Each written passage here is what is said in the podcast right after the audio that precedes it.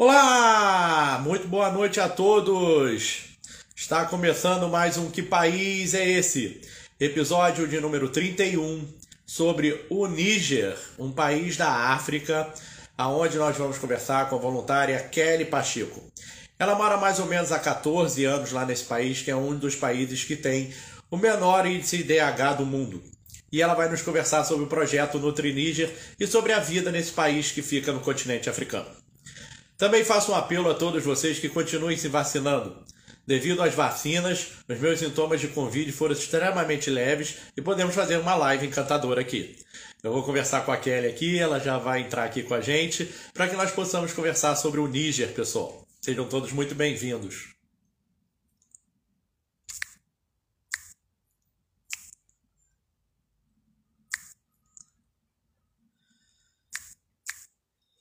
Tá aparecendo pra mim, velho.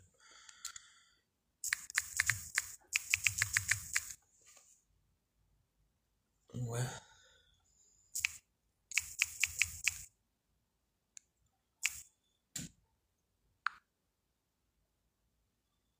Estamos tentando aqui entrar com a, com a, com a Kelly, que não entrou aqui ainda. Não sei porque o Instagram não está achando ela, pessoal.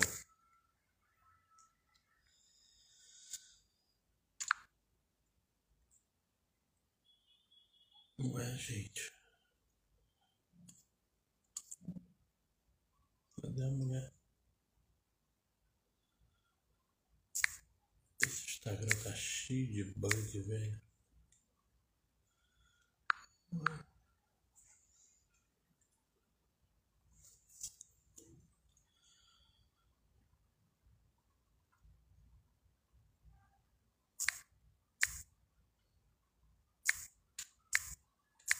Guardando o sinal chegar aqui, o Instagram não está encontrando.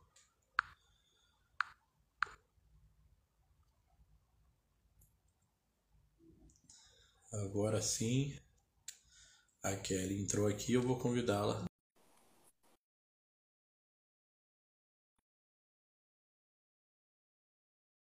Nossa live. Oi. E boa noite. Oi, boa noite, tudo bem? Tudo bem? Você está me ouvindo bem aí? Estou ouvindo bem. Vamos conversar sobre esse país tão bonito, né, Kelly? o Ai, Níger. sim. Sim, É, poucas pessoas ouviram falar sobre ele, confundem com a Nigéria, né? Te perguntam, você mora na Nigéria? é, todo mundo, a maioria Não, pessoal, é o Níger. Bom, Sim. a Kelly até me perguntou como é que estão meus sintomas, estão bem leves, tá, Kelly? As vacinas Ah, ajudaram sim. bastante. Isso, sempre. Fico feliz que Vamos lá. melhor. Kelly, me diga como é Sim. que surgiu essa ideia de morar no Níger? Por que o Níger? Como é que Uhum. você tomou conhecimento do Níger e por que a Kelly chegou até o Níger? Ah, boa noite, né, a todos que estão aí.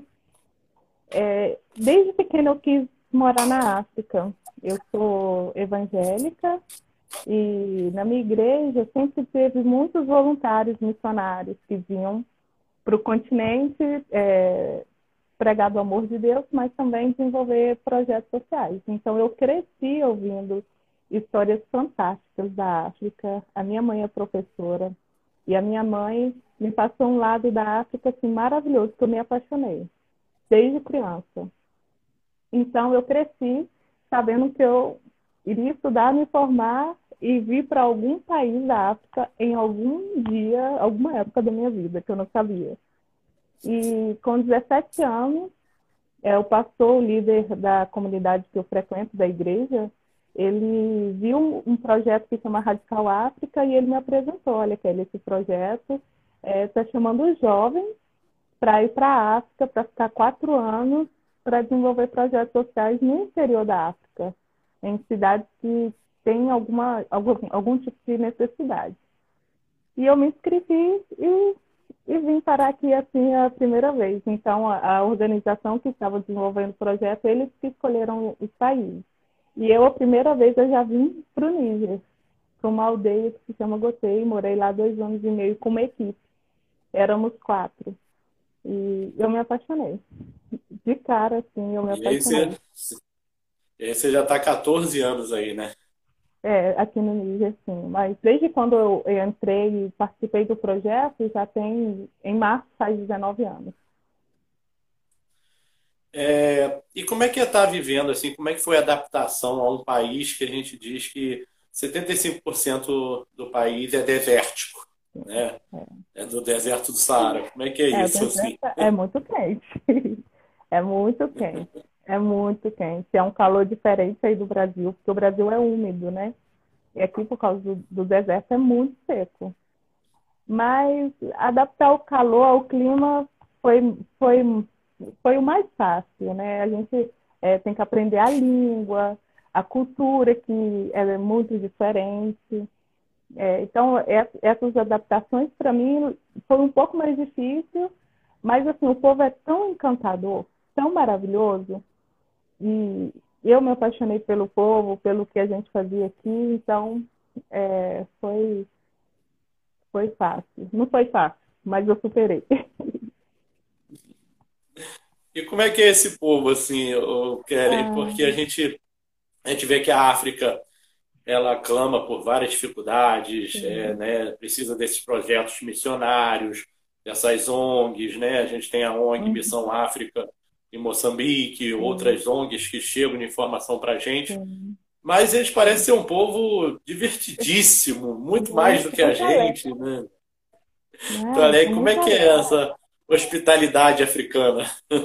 Sim, é enorme, é enorme. É, é, uma, é algo que é incompreensível para mim até hoje. Muitas vezes eu não, eu não entendo, sabe? Eu não consigo nem mensurar, porque a dificuldade é tão grande. A gente já sabe, né? Esse lado da pobreza, o nível, especialmente, é um dos países mais pobres do mundo.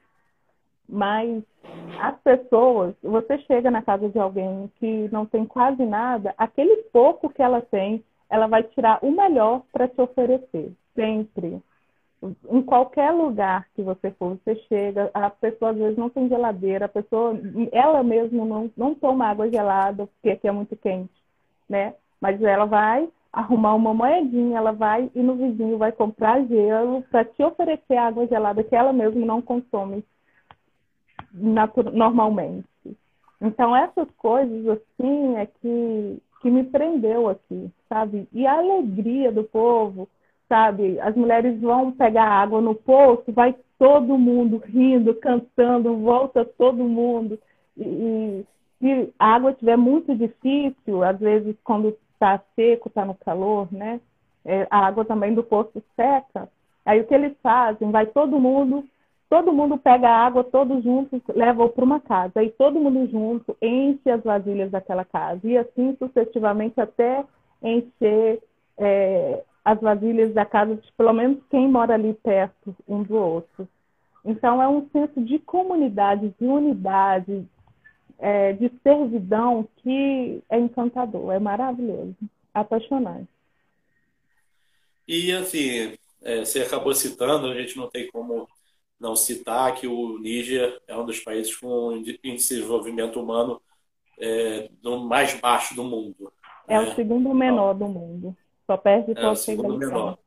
Uhum. É.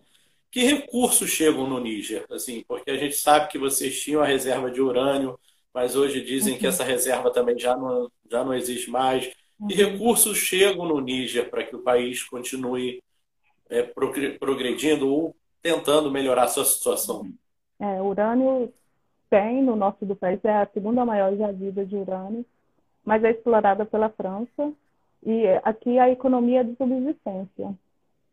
É, geralmente quem é, come o que planta mesmo, principalmente aqui no sul do país, que é onde o rio, o rio Níger passa. Então, geralmente as etnias que, que fazem plantio, porque aqui também cada etnia desenvolve um tipo de serviço.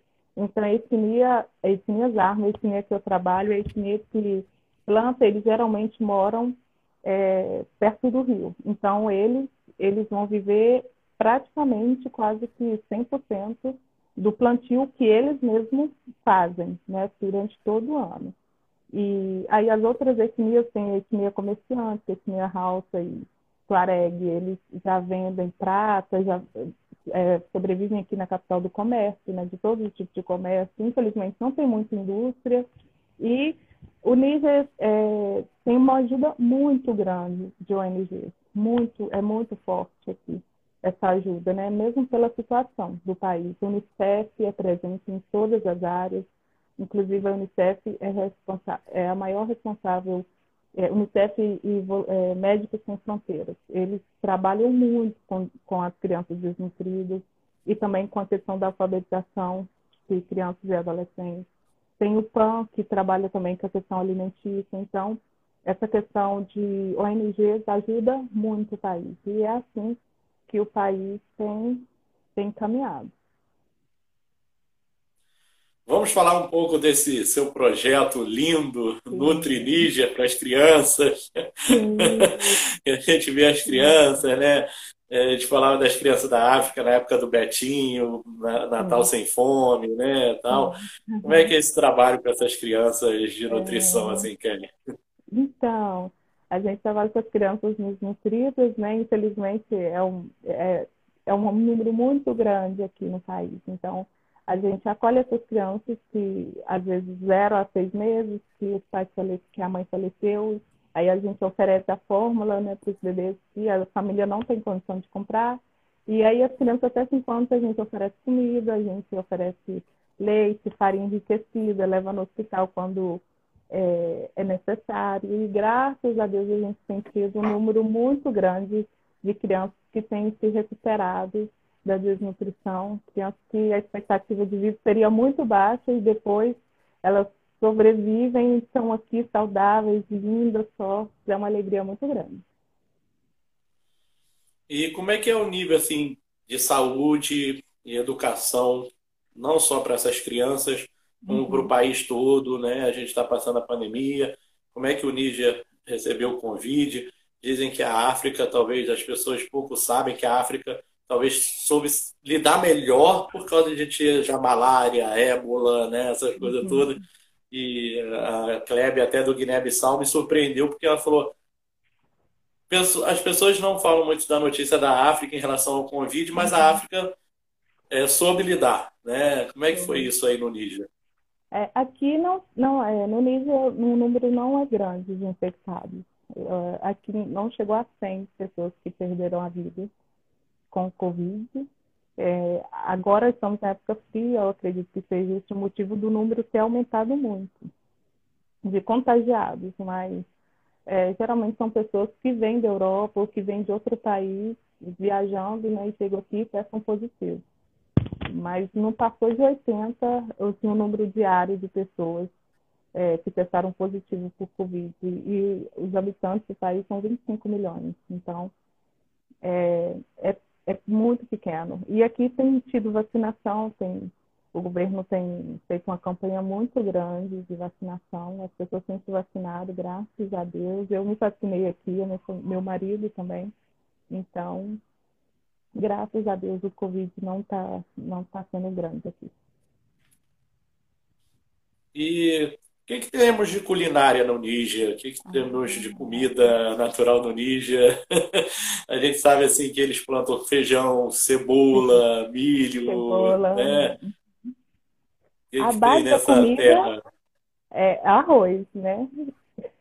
Graças a Deus, a gente brasileiro também come arroz bastante, tem muito arroz e tem milho. E aqui é bem comum feijão fradinho. É, tem uma comida que eu amo, que é muito parecido com o baião de dois do Brasil. É muito parecido. E eles cozinham o arroz e o feijão juntos e depois eles fazem um molho à parte com carne e cebola, que é delicioso, delicioso. E tem uma comida aqui também que é muito gostosa, que eles fazem um pão e fazem o molho da carne e aí o pão é cozido ao vapor do molho da carne e é espetacular. As minhas filhas amam. E tem um pão tuareg que é cozido na areia com brasa. É maravilhoso. E também a gente come com. Todo com mundo fala desse pão na África, né, gente? Aham. É maravilhoso, é maravilhoso, é maravilhoso. É muito gostoso. E eu, eu amo a forma que é feita. Porque, assim, Uhum. Eles aproveitam o que tem. Aqui o que sobra areia, né? A gente tem areia por causa do deserto, né? Então, é, eles fazem a brasa, né, com carvão, e quando está muito quente já, tudo ali misturado, aí pega a massa do pão e coloca no meio, geralmente a gente escolhe um lugar limpo, né? Coloca um papel alumínio e deixa, depois tampa, depois que passou o papel alumínio, cobre com areia e com carvão, que já está bem quente, e ali é feito, é o forno, tudo aqui, e é muito bom. E assim, Kelly, você falou que chegou aí através da sua, da sua igreja, do seu projeto de igreja aqui no Brasil, tal. A gente sabe que a, a religião aí é, é islâmica, né? É, muçulmano. Tal. Tem muitos brasileiros morando no Níger. Como é que é essa comunidade brasileira? Como é que é esse projeto de religião aí no Níger? Sim, tem, tem, tem muitos brasileiros, tem.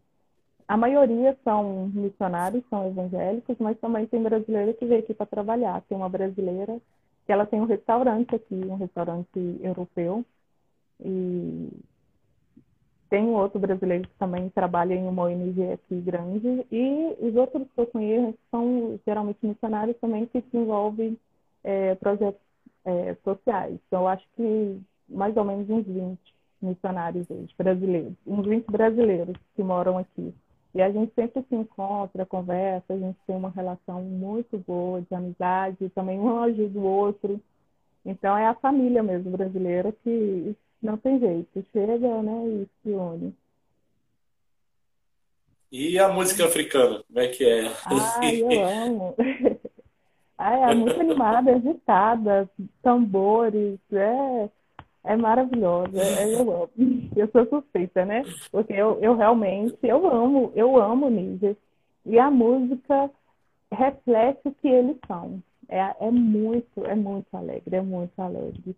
E casamentos, todo casamento aqui, o casamento mais simples que for, vai ter uma caixa de som do lado de fora, assim, para todo mundo escutar. E quando eles fazem casamento aqui, eles armam tenda do lado de fora da casa. Porque geralmente vai muita gente. O casamento dura dois, três dias.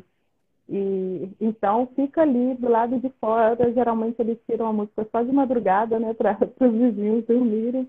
Mas aí o resto é todos os dias. E um dia é certo que vai ter alguma bandinha tocando ali para as mulheres dançar. E tem um dia exclusivo que as amigas da noiva também vão para lá para dançar, para homenagear a amiga que está casando. Então, a música é, é parte é, visceral da vida deles e é sempre muito alegre.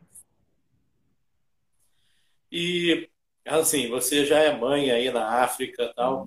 Como é que você é, lida com a educação com as suas crianças? É, a gente do Níger ouve falar que o idioma é, predominante é o francês, né, por ser uma, uma colônia francesa. Fala-se o crioulo, né, de, da, da África. Fala... Aqui não tem crioulo. Aí não tem crioulo, fala. Não, mas tem as línguas é, nativas, nacionais, né? O francês é a língua oficial. E aí tem mais oito línguas que, que são faladas as etnias aqui do país. Até minhas filhas, elas, graças a Deus, elas amam o país, amam o país, se identificam muito. É, a pequenininha tem três anos, ela então, não fala muito ainda, mas ela entende todos os comandos em francês e ela entende algumas coisas em Zarma. A gente trabalha com a etnia Zarma, eu falo Zarma, falo Zarma fluente, francês também. E o meu marido fala um pouco Zarma e fala francês. E ela entende alguns comandos, porque a gente está com o povo sempre, né? Então ela entende alguma coisa. A minha filha mais velha, ela entende bastante. Ela falava, mas ela começou a estudar e a escola que ela estuda aqui é em inglês. Então ela esqueceu muito os armas. Ela, ela não consegue falar, mas ela entende muita coisa que fala com ela. Mas ela é louca para aprender usar arma porque as amiguinhas dela, que ela brinca que sempre todas falam de arma, né? E elas amam, elas amam comida, elas amam as roupas. A minha filha mais velha, então, ela já é, ela não gosta de usar blusa de manga curta para sair, porque ela fala: "Não, minhas amiguinhas não usam, eu também não quero usar". Então ela gosta de usar roupa africana, ela gosta de colocar véu igual as amigas dela. E eu amo isso, né? Porque a gente está aqui no país a gente quer se identificar com o povo, não só com a fala, mas com a maneira deles viverem também. E graças a Deus elas também amam. Eles acabam, acabam adotando a cultura do país, né? De estar tá vivendo Sim. já aí, acaba Sim. aprendendo com isso. Né? Aprende, né? aprende muito. Agora você fala assim na sua apresentação que a África que você encontrou não é a África que você sonhava, mas é a África Sim. que te realiza. Sim. É a África que te realiza. Quais são assim, as mais dificuldades ou, ou as maiores qualidades que você já passou em 14 anos no continente africano? Ah, que me realiza, assim, que me faz ser realmente apegada são as pessoas. É, é maravilhoso. Eu amo, realmente eu amo. E as mulheres, que aqui é muito é, é bem diferente do Brasil. Mulher tem relacionamento de amizade com mulher. Não tem essa de mulher ser amiga de homem aqui. É, mulher conversa e se relaciona com mulher e homem conversa e se relaciona com homem. Então, eu tenho amizade com as mulheres aqui. Elas são muito fortes, são muito guerreiras, é, sempre motivando a, a, a seguir, a, a vencer as dificuldades da vida, sabe? Então, essa é a África que me realiza, de ver essa garra das mulheres, de ver essa determinação, principalmente delas que eu, que eu vivo, que eu convivo mais, sabe? E essa é a África que me realiza, que eu amo as pessoas, o que eu falei antes de, deles darem o melhor que eles têm para a gente, sabe? Sempre. E a África que é, talvez que eu possa falar que não é que eu pensei, porque a gente às vezes idealiza muito as coisas, né? Eu achava, sabia das dificuldades, mas eu, eu idealizava outra África, eu não me imaginava, mesmo ouvindo falar que a pobreza era realmente extrema, escassez mesmo, que pessoas passarem dois, três dias sem comer porque não tem o que comer. E é a região toda que não tem o que comer, né, durante um tempo. Então, é, isso é muito difícil, a questão do terrorismo, que infelizmente assola a nossa África. Isso me deixa muito triste, impede muito a gente de trabalhar hoje. Eu não posso sair daqui da capital como estrangeira, mesmo que eu me pareça africana, mas eu não posso, porque é, eu sou estrangeira e é um risco muito grande que eu corro e eu, que eu coloco também as pessoas que estão em, comigo em risco, né? Então, essa é a, é a África que que não é a África que eu sonhei, que eu idealizei. Então, a África que eu sonho me realiza, não é como eu pensei, como eu imaginei, mas ela realmente me realiza por completo. E eu não tenho nem ideia e nem pensamento ainda de sair daqui. Quero ir para o Brasil, de férias com a minha família, mas aqui é o meu lar. Isso eu e a minha família sabemos. Porque são, a gente tem que também levar em consideração que tem alguns países na África que eles são ainda muito novos, digamos assim, né? Porque eles eram colônias, aí eles passaram por conflitos políticos, Sim. depois eles depuseram o presidente, voltaram o presidente, teve é, lá embaixo o negócio do apartheid com Nelson Mandela, né? igualdade, que tinha essa dificuldade disso. Uhum. E aí, é, nós estamos em 2022, tem países que hoje é, o Zaire virou República Democrática do Congo, é. países que ainda estão buscando a sua afirmação, né, a sua identidade, Sim. assim. É. é, é você sente assim que os nigerianos são países, são, são, são um povo que preservam muito essa história deles, assim, muito, tipo muito a cultura, a tradição aqui é fortíssima, a tradição é muito forte, é muito forte mesmo. E isso é maravilhoso, porque eles, eles, eles têm orgulho né, do país deles, com, tudo, com toda a dificuldade. A tradição é muito forte, a questão da língua, falar a língua materna, né, é muito forte, muito forte mesmo. E, entre eles, é, eles falam as suas próprias línguas, eles a música tradicional é muito forte. Eles passam isso de geração em geração, sabe? É, música de casamento tem as músicas certas. Cada etnia tem sua música certa, tem sua tradição. Como eu te falei, são oito etnias. Né? E é como assim, se fosse oito países dentro do Níger. Porque cada etnia respeita a fio é, a, a forma que vai casar, com quem vai casar. Não é muito comum é que uma etnia casar com a outra, porque eles realmente eles respeitam. Cada etnia tem sua própria comida, cada etnia tem sua própria vestimenta, cada etnia, as mulheres têm uma forma diferente de se maquiar, de amarrar o, o fulá, que é esse véu que eu uso no cabelo. Então, eles, eles guardam muito e eles amam muito a, a tradição e a cultura deles. Então, talvez assim, por isso que seja tão difícil para a gente é, definir uma culinária do Níger, uma, um negócio, uma música é. do Níger, alguma Não, coisa assim, porque tem várias etnias que nessas etnias cada uma vai ter a sua, né? Sim, cada uma tem a sua. Cada etnia tem uma região que mora, cada etnia tem um, um tipo de serviço, de trabalho que desenvolve, é muito bem separado aqui. Vou dar um alô agora para algumas pessoas que estão entrando aqui. Tem a Priscila da Bélgica te assistindo. Tem a Klébia, que está aí, sua colega de Guiné-Bissau te assistindo. Tem várias pessoas te assistindo. O pessoal estava falando que o crioulo se fala no Guiné-Bissau e em São Tomé e Príncipe também. Sim. Né? Não uhum. se fala aí no Níger. Aqui tem Zarma, Hausa, Tamacheque, Pul, Beriberi, é... Aí tá faltando duas, que eu não estou lembrando. É... Sonrai e tem uma outra que eu não. que agora saiu da minha cabeça. Mas são oito. Agora, Kelly, que atrações assim a gente pode ter no Níger? Porque a gente fala do, do Rio Níger, a gente fala do Rio Sirba, né, que uhum. dá o um nome ao país, né, a, a, a, vida em torno desses rios. É, uhum. A gente vê é, na, no Google muitas mesquitas, uhum. né, é, bonitas, tem um museu. Uhum. E a gente tem aquele monumento aí, que parece que é o monumento mais alto de barro feito. Aqui no é, tipo, é, o Google diz que é o, o monumento mais, mais alto do mundo de barro, feito de barro. Ah, é. Olha, eu, eu vou procurar. Eu não conheço. Mas, é, infelizmente, assim, uma das atrações mais lindas do Níger, não tem como mais ir, que é o passeio no deserto, que é maravilhoso, porque tem um oásis maravilhoso no meio do deserto. É lindo.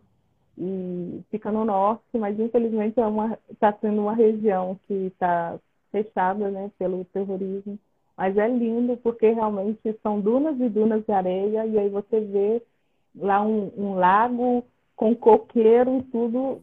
E assim, o país, eles fizeram muito para preservar né, esse oásis. E é lindo. Eu mesma nunca fui, eu só vi fotos de pessoas que, que estiveram lá. Tem um parque WV, WH em português, é, também faz fronteira com a Burkina, que é maravilhoso. Esse parque eu já fui. E nesse parque tem girafa, elefante, é cortado pelo rio Níger, é maravilhoso, é maravilhoso. A gente foi, ficamos três dias, passeamos muito, vimos todos os animais, e é um lugar bem fresco, é maravilhoso, maravilhoso. E tem as dunas aqui também, em Niamey tem um pequeno deserto na capital, que também é muito interessante, porque realmente é só dunas de areia, e a gente pode aproveitar e sentir um pouquinho do que é o deserto lá no norte do país. Tem um museu que tem vários animais é, né, para ver, para conhecer, e também tem uma parte arqueológica que já descobriram alguns é, ossos de dinossauros aqui, estão expostos lá. Tem é, bijuterias daqui, aqui é muito comum, é, eles, é, os tuaregs é, trabalham com prata, então tem pulseira, brincos de prata. Também eles trabalham muito com couro de cabra, tem muitos aqui também. Então a pessoa que vai também pode comprar e é o material é lindo, é lindo, é lindo. Então é, é são essas essas atrações turísticas que tem aqui. O artesanato aí é forte também, assim como. Sim. Muito forte. É muito forte. Eles é, fazem caixinhas, lembrancinhas, né? De couro, é, brinco de prata, que é maravilhoso. Maravilhoso, é lindo mesmo. Fazem quadros, então é muito bonito. E se tivesse a mesma situação de vida que você tem hoje, você voltaria para o Brasil, Kelly? Ah, não. A gente, não, a gente pensa para o Brasil de férias, né? Geralmente a gente vai três meses, a cada três anos a gente vai três meses de férias. Então esse ano eu vou, mas eu só quero ficar mesmo os três meses e voltar, porque aqui, como eu disse, é, é o meu lar, minha casa.